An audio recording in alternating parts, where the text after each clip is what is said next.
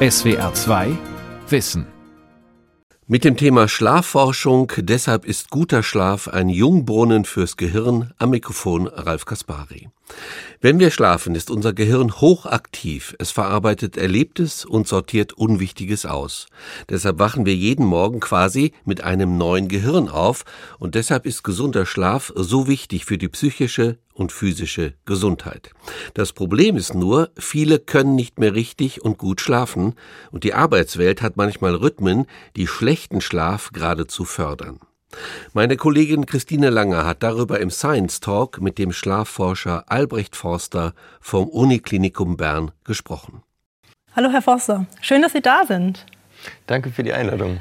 Vor einer wichtigen Entscheidung, da sagt man ja oft mal, schlaf da mal noch eine Nacht drüber. Beherzigen Sie das als Schlafforscher auch? Ich probiere generell gut zu schlafen. Vor wichtigen Entscheidungen, die probiere ich nicht ad hoc zu, ähm, ja, zu treffen. Also das lohnt sich definitiv. Was bewirkt es denn, wenn ich noch mal schlafe? Also tut sich da wirklich was im Gehirn, was mir dann hilft, dass meine Entscheidung die richtige wird?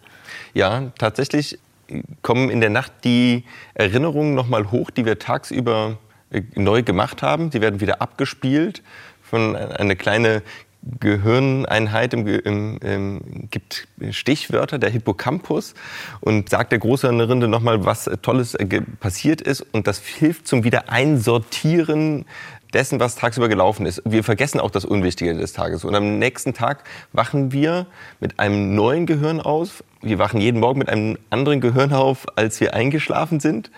Und ähm, wir fällen auch nachweislich bessere Entscheidungen. Nicht nur, weil wir dann ausgeschlafen sind, sondern weil wir die Sachen neu sortiert haben. Was wird denn noch so gearbeitet? Also was passiert im Körper noch so alles? Also zum einen wird durchgekerchert. Ähm, Was die, heißt das? Die Ja. Zellzwischenräume vergrößern, zwischen den Nervenzellen vergrößern sich um 60 Prozent. Und da wird dann Wasser aus den Arterien rausgepresst und zu den Venen rübergespült und nimmt den Schmutz des Tages so ein bisschen mit sich mit. Und wir wissen, dass Menschen, die gut schlafen, äh, etwas ihr Risiko für Alzheimer oder Parkinson, also, also neurodegenerative Krankheiten, senken können. Und dann werden die Nervenendigungen zurückgestutzt, wie so ein schwäbischer Obstbaumschnitt. Da fing dann damals auch meine eigene Forschung mit an. Das habe ich damals bei Fruchtfliegen auch beobachten können. Ähm, so, dass wir tagsüber wieder, dass die Nervenzellen tagsüber wieder austreiben können, neue Kontakte knüpfen können, dass wir wieder Neues einspeichern können. Wenn wir schlecht schlafen, dann erhöhen wir unser Risiko für Depressionen. Also ein 40 Prozent der Menschen, die erstmal schlecht geschlafen haben, oder 40 Prozent der Menschen, die eine Depression entwickeln, haben vorher erstmal schlecht geschlafen.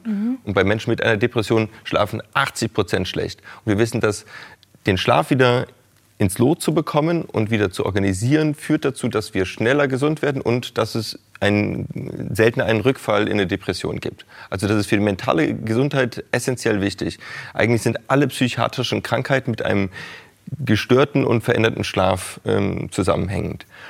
Und natürlich auch für unsere ganz normale körperliche Gesundheit kann man sagen, unser Immunsystem trifft tagsüber auf Eindringlinge in der Peripherie und trifft sich dann abends in, der, in den Lymphknoten, tauscht Informationen aus darüber, wen sie gerade gesehen haben, sodass Steckbriefe quasi verteilt werden, sodass man dann tagsüber wieder volle Kanne drauf losgehen kann. Und wenn wir zum Beispiel nach einer Impfung nicht schlafen, sondern die Nacht durchmachen, dann haben wir noch ein Jahr später einen schlechteren Impfschutz. Also es lohnt sich, ähm, für unsere Gesundheit gut zu schlafen.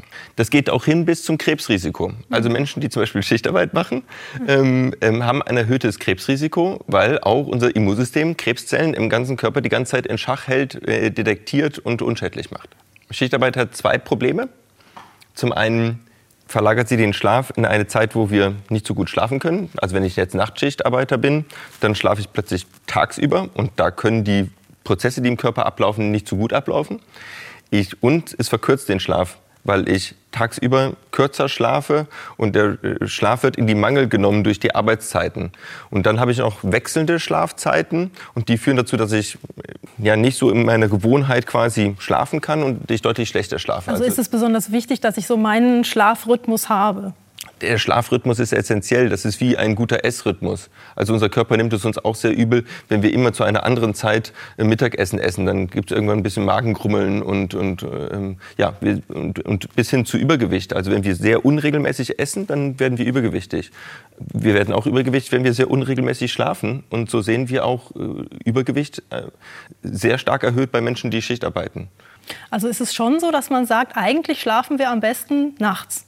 Der Mensch ist darauf äh, gebaut, nachts zu schlafen. Es gibt ein ganz paar wenige Menschen, die gerne sehr, sehr früh ins Bett gehen, also so um 21 Uhr. Und die können natürlich dann super schon um 3 Uhr nachts aufstehen, der geborene Bäcker.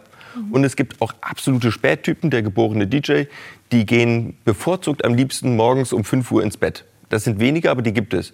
Und die können dann zum Beispiel mit Nachtschicht dann gut klarkommen.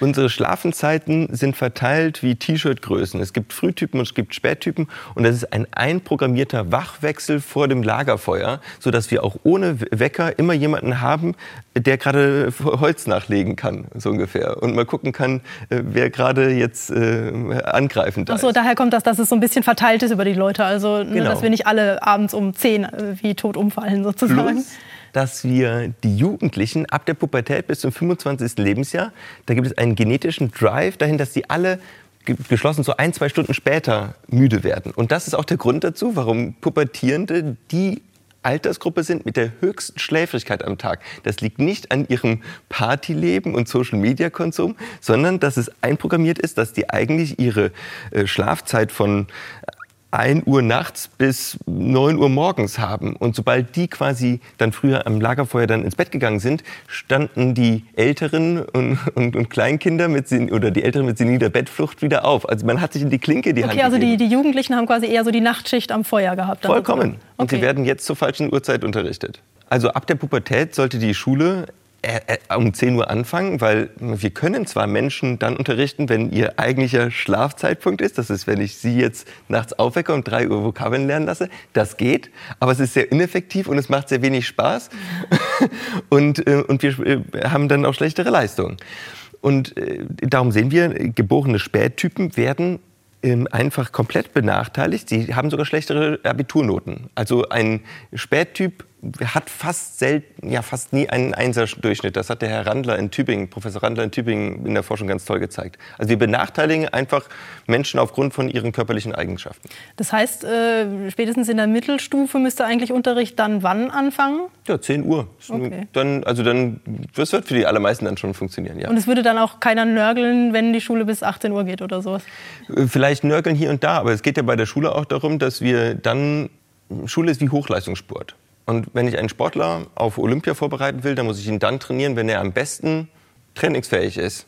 Ich wollte gerne noch mal auf die Nachtschicht kommen, weil das klang ja schon relativ dramatisch, äh, was Sie da gesagt haben vorhin. Also, dass die Leute wirklich ähm, teils zu dick sind, obwohl sie kilometerlang laufen am Tag, gerade Pflegekräfte zum Beispiel. Oder ähm, dass es auch äh, viele Depressionen gibt. Äh, Glauben Sie, die Menschen wissen das, dass das an der Nachtschicht liegt? Ich befürchte nein. Also obwohl wir seit den 70er Jahren äh, oder 80er Jahren haben wir ein, ein, ein- Krankheitssyndrom, ja, das Schichtarbeitersyndrom. Also die, die, diese Krankheit, die nach der, dem Arbeitsmodell benannt ist, gibt es schon seitdem. Wir wissen, Schichtarbeit macht krank und verkürzt das Leben wahrscheinlich um fünf, sechs Lebensjahre. Es ist so ungesund wie jeden Tag zehn Zigaretten zu rauchen. Okay.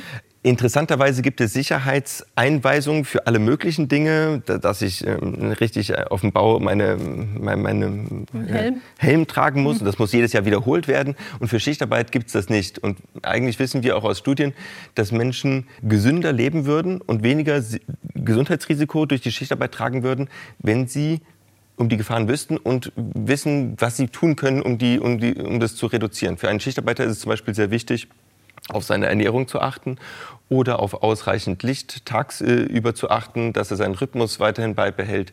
Wir könnten, Arbeitgeber könnten die Schichtarbeiter nach ihrem Chronotyp fragen und entsprechend die, die Schichtplanung an den Chronotyp, also ob jemand Eule oder Lerche ist, anpassen. Also wir haben ganz viele Möglichkeiten, eigentlich Schichtarbeiter gesünder zu gestalten, als sie aktuell ist. Und ich ähm, ja, ich kämpfe jetzt ein bisschen dafür, dass wir das endlich mal in Gesetz führen, dass jeder Schichtarbeiter aufgeklärt werden muss über die gesundheitlichen Gefahren, die er mit diesem Beruf hat.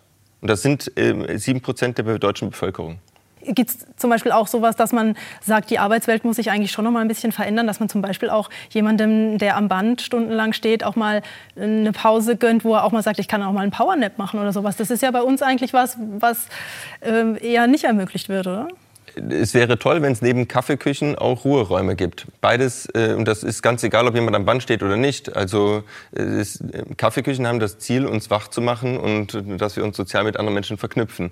Und Ruheräume haben die Möglichkeit, dass wir ähm, uns ausruhen, dass wir danach wieder voll leistungsfähig sind und möglicherweise auch ähm, kurz ein privates Gespräch führen können, um dann wirklich wieder bei der Sache zu sein. Ähm, und äh, ein Arbeitgeber ist gut beraten, wenn er sowas in die Raumplanung mit, mit, mit einbezieht. Die Mitarbeiter sind glücklicher. Also die, die, die großen E-Commerce-Firmen wie Amazon oder, oder auch äh, Google, ähm, die, die machen sowas, die planen sowas mittlerweile ein. Und ich hoffe, dass es irgendwann auch im, im Mittelstand Einzug hält. Dass der Arbeitgeber ist für unseren Schlaf verantwortlich.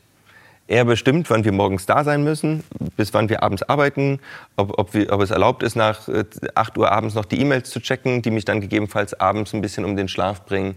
Oder ob ich eben halt eine Schichtplanung habe. Also der, der, mein Arbeitgeber ist maßgeblich für meinen Schlaf verantwortlich. Sonst würden wir nicht unter der Woche anders schlafen als am Wochenende.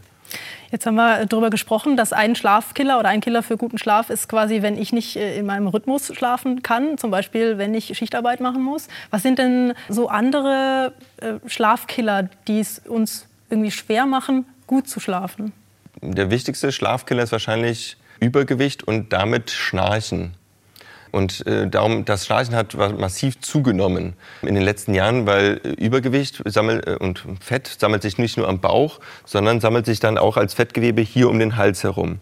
Und dann wird der Atemschlauch, den wir ähm, im Rachen haben, der wird dann enger durch das Fettgewebe und der wabbelt auch mehr. Also Schnarchen ist das Flattern der Rachenweichteile im Atemwind. Und wenn die wabbelig werden, dadurch, dass das Fett, äh, Muskelgewebe abgebaut wird, auch wenn wir älter werden zum Beispiel.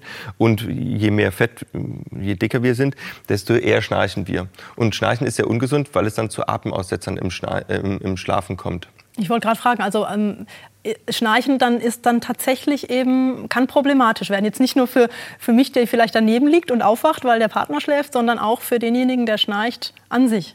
Ja, ich mache das gerne einmal kurz vor. Also darum ist es meistens in der Rückenlage am besten, weil dann die äh, Zunge in den Rachen fällt.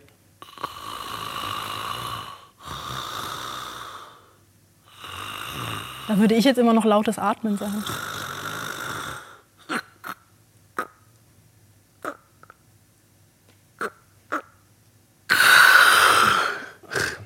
Also irgendwann, wie bei einer weichgekochten Nudel, flutscht dann der Rachenschlauch zusammen mhm. und es verschließt meine Atemwege. Die Zunge setzt sich wie ein Pfropfen hinten, in, äh, hinten rein und dann kommt es zu Atemaussetzern, wie ich Ihnen gerade gezeigt habe, von 10, 20, 30, aber auch 60 Sekunden.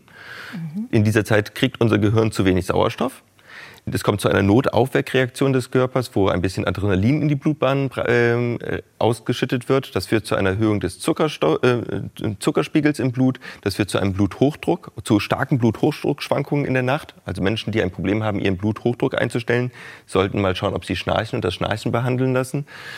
Und der Schlaf wird sehr unerholsam, weil diese Atemaussätze sind nicht einmal pro Stunde, sondern 15, 20, 30 Mal pro Stunde.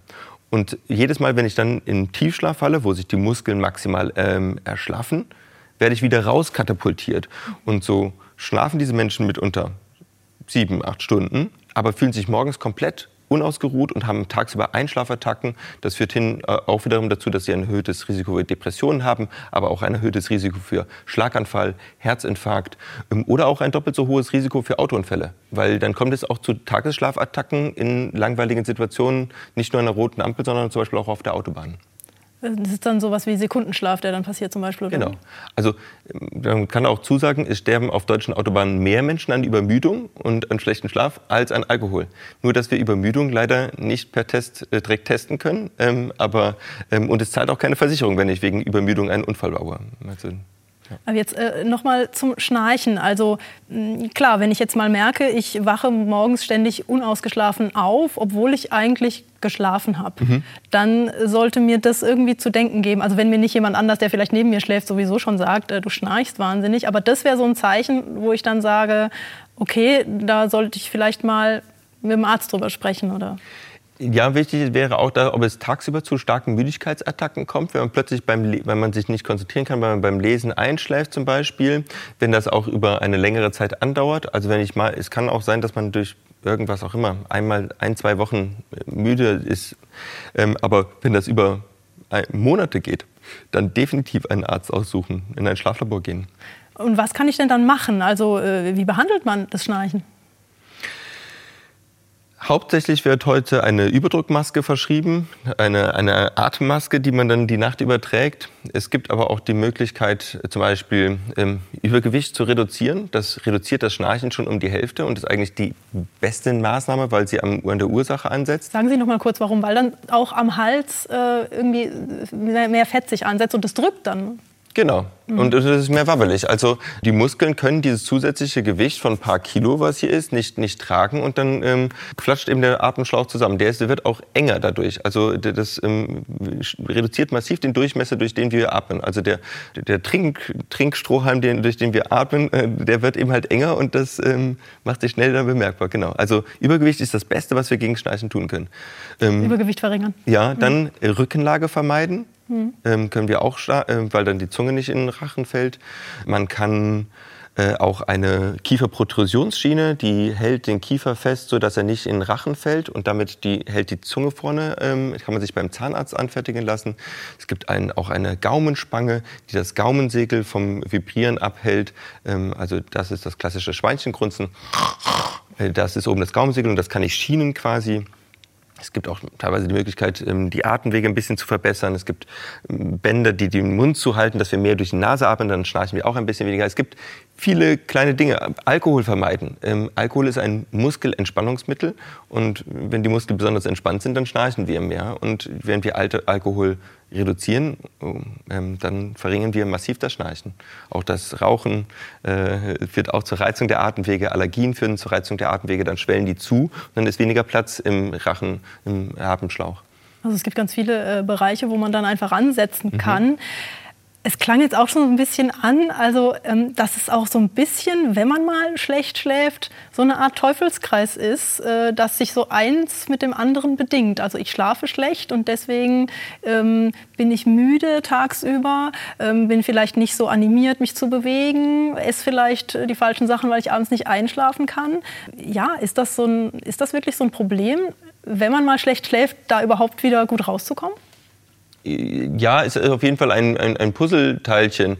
Schlafen ist genauso mit allem verbunden wie auch die Ernährung oder Bewegung. Und auch wenn ich mich schlecht ernähre, dann bin ich auch, dann, dann habe ich irgendwann Übergewicht und ich bin träge und ich bewege mich weniger, weil ich träge bin und, und, und, und weil, weil, weil es anstrengender ist, sich zu bewegen. Ähm, und äh, das führt dann wiederum dazu, dass ich mehr, mehr sitze. Also und beim, beim Schlafen haben wir ganz ähnliche Dinge. Ja? Ich, ich, ich schlafe schlecht und dadurch bin ich tagsüber auch wieder weniger in der äh, Lage, quasi nach draußen zu gehen, mich zu bewegen, äh, für mich zu kochen, ähm, aktiv am Leben teilzunehmen. Und äh, wenn ich schlafen kommt dann, wenn wir eine gute Aktivierung am Tag haben, mit wenig Schlaf am Tag, also und dafür eine gute konsolidierte Schlafperiode immer zur gleichen Zeit in der Nacht.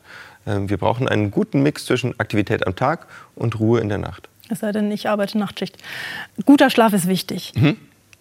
Gucken wir uns doch noch mal an, was macht denn den guten Schlaf eigentlich aus? Beziehungsweise, wenn ich mir mal so eine ähm, Nacht schlaftechnisch vorstelle, was läuft da ab? Also ich lege mich hin, schlafe ein und was passiert dann?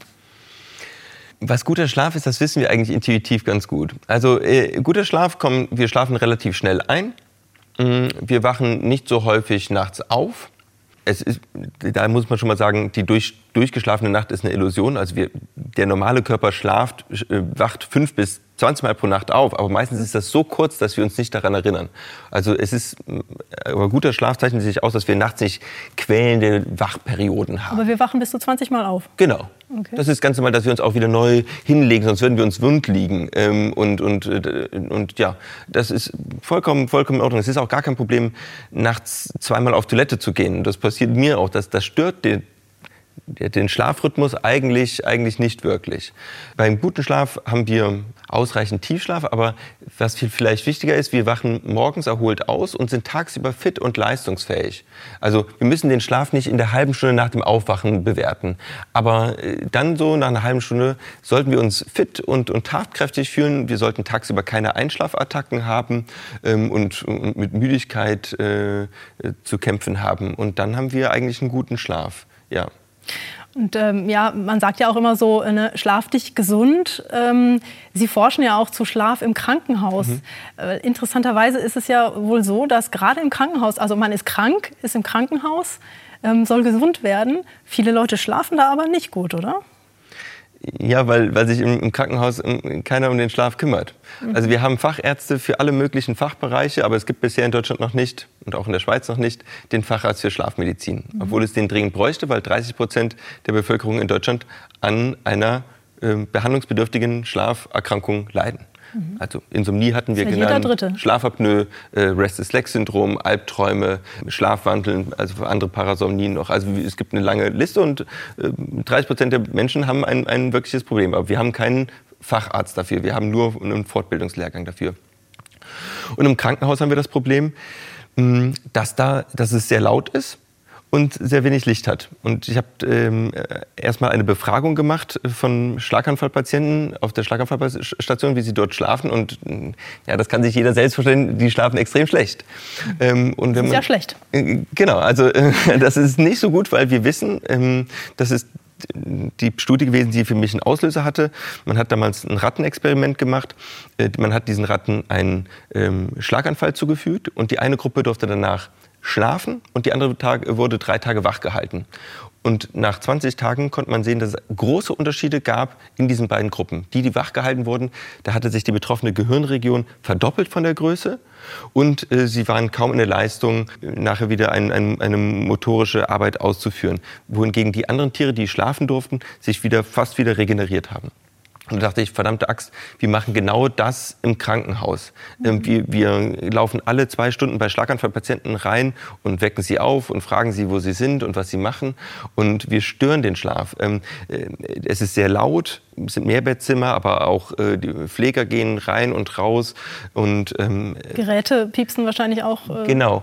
Und dann, wenn man dann nämlich die Patienten befragt, dann kommt raus, dass sie meistens schlecht schlafen, nicht durch das Piepsen der Geräte, sondern durch die Unterhaltung des Pflegepersonals und des Ärztes, äh, der Ärzte. Und besonders stören sie Unterhaltungen, die nicht behandlungsrelevant sind. Und das sind relativ viele. Und darum können wir auch erklären, dass es an den äh, Betten, die an den Türen äh, nach, zum Gang gelegen sind oder zum, zum Ärztezimmer, dass es dort lauter ist als an den anderen. Also es sind nicht die Geräte, die den Lärm ausmachen, sondern eben halt die Lage des Bettes in der Nähe von, von den Ärzten. Und äh, mittlerweile gibt es sogar auch schon Lärmampeln, äh, die, die man sich kaufen kann. Und die würde ich jeder Klinik empfehlen zu installieren, dass ähm, Kliniken dann Auge drauf haben. Jedes jedes Hotel macht Lärmdämmung in, in die Decken rein und, und macht, dämmt die Zimmer so, dass es möglichst lärmgedämmt ist. Krankenhäuser haben Metalldecken. Es braucht keine Metalldecken. Es, äh, es gibt auch äh, sterile, äh, lärmdämmende Decken. Es gibt auch lärmdämmende Wandbilder. Es gibt, also es gibt ganz viele Möglichkeiten, den Lärm zu reduzieren. Es ist tatsächlich so verrückt, dass bei uns in der Schlaganfallstation in der Universität Bern dürfte kein Arbeitszimmer sein. Also es ist dort zu dunkel, tagsüber erreicht es nicht die Normwerte, die ein Arbeitsplatz für einen Büroarbeitsplatz bräuchte und es ist viel zu laut. Äh, dort darf jemand nicht am Schreibtisch sitzend arbeiten. Dann kann ich dort auch nicht gesund werden. Also wenn wir, nehmen wir doch einfach mal die Büro, Büronormwerte für Krankenhäuser, dann würde es allen Menschen besser gehen. Aber das gibt es tatsächlich nicht. Nein, es gibt so ganz festgeschriebene Normen gibt es nicht. Es gibt so ein paar Vorschläge von der WHO, aber die werden immer um 10, 15, 20 Dezibel übertroffen. Und das ist dann nicht einfach nur ein bisschen äh, lauter, sondern das ist doppelt, doppelt oder dreifach so laut. Mit 6 Dezibel, alle 7 Dezibel ähm, verdoppelt sich für uns äh, unser Gehör die Lautstärke. Ähm, daher, das ist sehr, sehr laut. Da sind bis zu vier Gespräche gleichzeitig, neun verschiedene Lärmquellen haben wir analysiert. Wer da nicht durchdreht, ähm, äh, weiß ich selbst nicht. Also das, das muss schon ein sehr gesunder Mensch sein, ja. Sie haben gerade noch mehrere ähm, Schlafkrankheiten angesprochen und Sie haben auch gesagt, also quasi jeder Dritte hat quasi mhm. irgendwie eine Schlafstörung, aber Sie haben Restless Legs gesagt. Mhm. Das wollte ich gerne noch mal nachfragen, mhm. weil ich glaube, das ist auch so eine Krankheit, die nicht so bekannt ist. Ne? Was ist das? Das ist eine der häufigsten neurologischen Krankheiten, sogar die zweithäufigste neurologische Krankheit nach der Migräne. Äh, müsste eigentlich jeder Neurologe kennen. Viele kennen sie leider nicht. Es ist ein Ziehen, ein Zerren, ein Kribbeln, ein Jucken, ein Brennen äh, abends in den Beinen oder einfach nur ein Bewegungsdrang in den Beinen. Und der führt und der kommt immer dann, wenn ich zur Ruhe komme, also abends vom Fernsehen oder wenn ich dann im Bett dann schlafen möchte. Und dann äh, habe ich dieses Gemiss, diese Missempfindung in den Beinen und das geht nur weg, wenn, ich aufste wenn man aufsteht und umherläuft oder die Beine kalt abduscht ähm, oder, äh, ja, das, ähm, oder, oder massiert. Und das, äh, mitunter ist es auch gekoppelt mit periodischen Beinbewegungen in der Nacht. Das kann sogar für den Partner nebendran auch sehr unangenehm sein. Stört aber auch den eigenen Schlaf. Also man schläft deutlich schlechter ein, wacht nachts häufig auf. Es ist unglaublich quälend für die Betroffenen und viele brauchen leider sehr lange, bis sie wissen, was es ist. Und wenn man es dann aber weiß, kann man es behandeln? Man kann es mittlerweile sehr gut behandeln. Das Wichtigste ist erstmal, dass man schaut, liegt ja auch ein Schnarchen vor, weil Schnarchen verstärkt das Rest des Lecks. Also das Schnarchen muss immer zuerst als abgeklärt werden. Dann Eisenmangel beheben. Ähm, wenn, man, wenn man Eisen voll aufdosiert, und das muss, da muss man lange über Monate Eisentabletten nehmen oder eine Eiseninfusion dann verschwinden die Hälfte der äh, Symptome schon mal. Ähm, und dann gibt es eben halt äh, sogenannte Dopaminagonisten. Das sind Medikamente, die so tun, als wären sie Dopamin. Denn das äh, Restless Legs kommt durch einen Dopaminmangel in den unteren Rückenmarksegmenten oder im Gehirn. Da wird auch noch so ein bisschen gestritten, aber es ist definitiv liegt da ein Dopaminmangel vor. Es gibt wahnsinnig viel zum Schlafen, äh, was man wissen kann zu Schlafstörungen und das ja einfach sehr wichtig ist für uns. Ähm, noch ganz kurz zum Schluss. Wenn ich jetzt heute Nacht einfach richtig gut schlafen will, was kann ich da tun? Äh, tagsüber ausreichend Sonne bekommen. Ähm, ähm, tagsüber äh, etwas Bewegung bekommen. 30 Minuten vielleicht gekoppelt mit der Sonne. Abends eine Stunde vor dem Schlafengehen alle elektronischen Geräte ausmachen. Nicht, weil das Licht so böse wäre, sondern weil sie uns emotional wach halten. Dann kommt es auch dann zur gewohnheitsmäßigen Zeit ins Bett gehen. Wir schlafen deutlich schlechter, wenn wir deutlich zu früh ins Bett gehen zum Beispiel. Wenn wir extra früh ins Bett gehen wollen, dann schlafen wir meistens schlechter. Also bitte gewohnheitsmäßig zu, zu, ins Bett gehen. Und ähm, ja, und dann schauen, ähm, dass, man, dass man eben halt nicht, äh, nicht, nicht schnarcht. Ähm, genau, und morgens vielleicht, ja, ähm, nicht, nicht im Bett herumliegen und irgendwas anderes machen. Wir sollten das Bett wirklich nur für Schlafen und Sex nutzen. Bitte nicht das Bett fürs Arbeiten, fürs Essen, fürs Fernsehschauen, fürs Texten, was es noch alles gibt, nutzen, sondern nur das Bett für Schlafen und Sex. Schlafen und Sex ist ein super Schlusswort. Vielen, vielen Dank, Herr Forster, für die ganzen Infos zum Schlafen und äh, dass Sie hier heute bei uns waren. Und äh, schlafen Sie gut. Danke. Das war SWR 2 Wissen heute mit dem Thema Schlafforschung. Deshalb ist guter Schlaf ein Jungbrunnen fürs Gehirn. Meine Kollegin Christine Langer hat mit dem Schlafforscher Albrecht Forster vom Uniklinikum Bern gesprochen. Sie können diese Sendung übrigens auch als Video ansehen. Informationen finden Sie in der ARD Mediathek unter der Rubrik Science Talk.